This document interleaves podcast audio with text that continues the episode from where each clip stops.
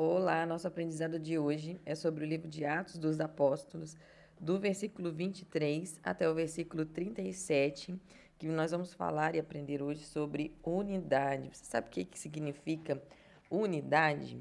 Às vezes as palavras elas têm um significado coletivo pelas pessoas, mas nós realmente não compreendemos na prática como elas realmente significam e têm efeito sobre a nossa vida. Esse texto aqui fala sobre o momento em que Pedro e João, depois de terem sido compelidos a não falar mais da palavra, né, tinham sido coagidos aí pelas autoridades de Israel, quando foram soltos, eles se reuniram com seus amigos e começaram a orar, agradecendo a Deus e compartilhando, né, com essas pessoas que essas essas imposições para que eles não pregassem eram normais de acontecer, porque já estava profetizado isso sobre eles, né? Já tinha sido alertado pelos profetas, inclusive no versículo 26 fala fala essa fala dos profetas antigos, né, Davi, no caso aqui, é, de que Jesus ia ser perseguido, enfim, e todo aquele que fizesse menção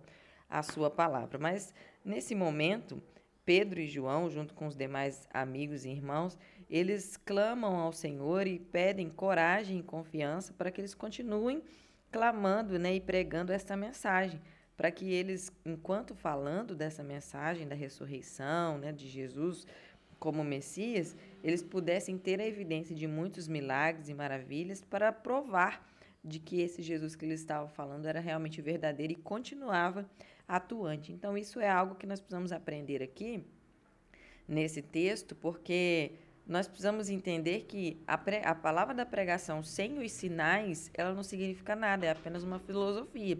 Então, nós, para sermos testemunhas de Jesus, nós precisamos carregar os sinais. Então, você que é aqui, né, um apaixonado pela palavra de Deus, que está buscando aprender neste canal cada dia mais, busque não só conhecer a palavra, mas manifestar os sinais que nela existem. Deus pode curar através de você, pode transformar pessoas através de você, pode oferecer o bem à sociedade pelo amor através de você. Então, manifeste sempre os sinais que essa palavra fala, né? Seja um portador da glória de Deus. E aí eles clamam por essa confiança, autorização aí.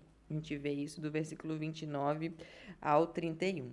Mas no, no versículo 32 em diante, você vai perceber que eles é, estavam sempre unidos, né? E tanto é que nesse momento aqui eles se reuniram em oração. E a palavra fala que eles tinham um, um, único coração e uma única mente. E aí mostra aqui logo em seguida como que funcionava, como que era na realidade esse único coração e essa única mente.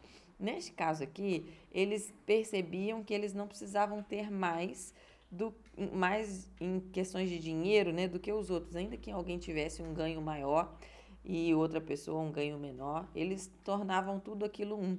Assim como um casal que quando né, se casam, juntam a sua renda, tem a sua casa em comum, tem né, o guarda-roupa compartilhado, tem o carro compartilhado, tem a renda em comum, não importa que um ganhe mais do que o outro, eles têm, né, pelo menos naturalmente deveriam ter, os direitos financeiros iguais dentro da casa. Então, essas pessoas, elas caminhavam nessa filosofia de vida, de terem seus bens tudo em comum.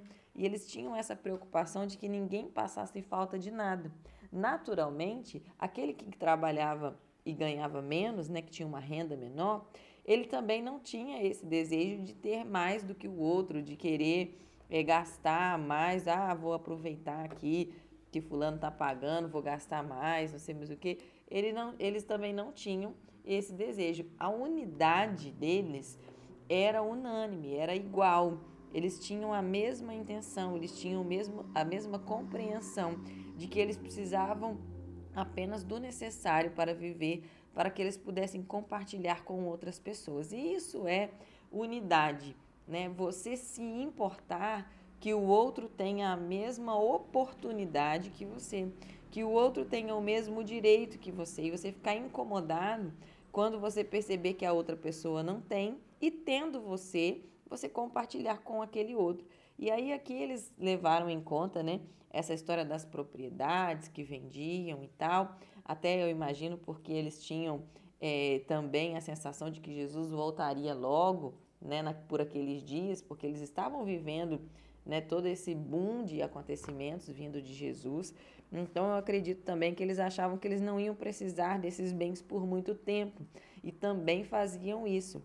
Mas de qualquer forma, a gente viver um estado de unidade com as pessoas é a gente se importar com o bem-estar do outro. E quando nós temos algo que podemos oferecer para que o bem-estar daquele outro que lhe falta seja completo, a gente ceder, a gente colocar como um investimento no reino o bem-estar das outras pessoas, saber que você pode servi-la e promovê-la né, em uma, uma situação melhor, porque o Senhor concedeu a você e você é um canal de bênção na vida dela.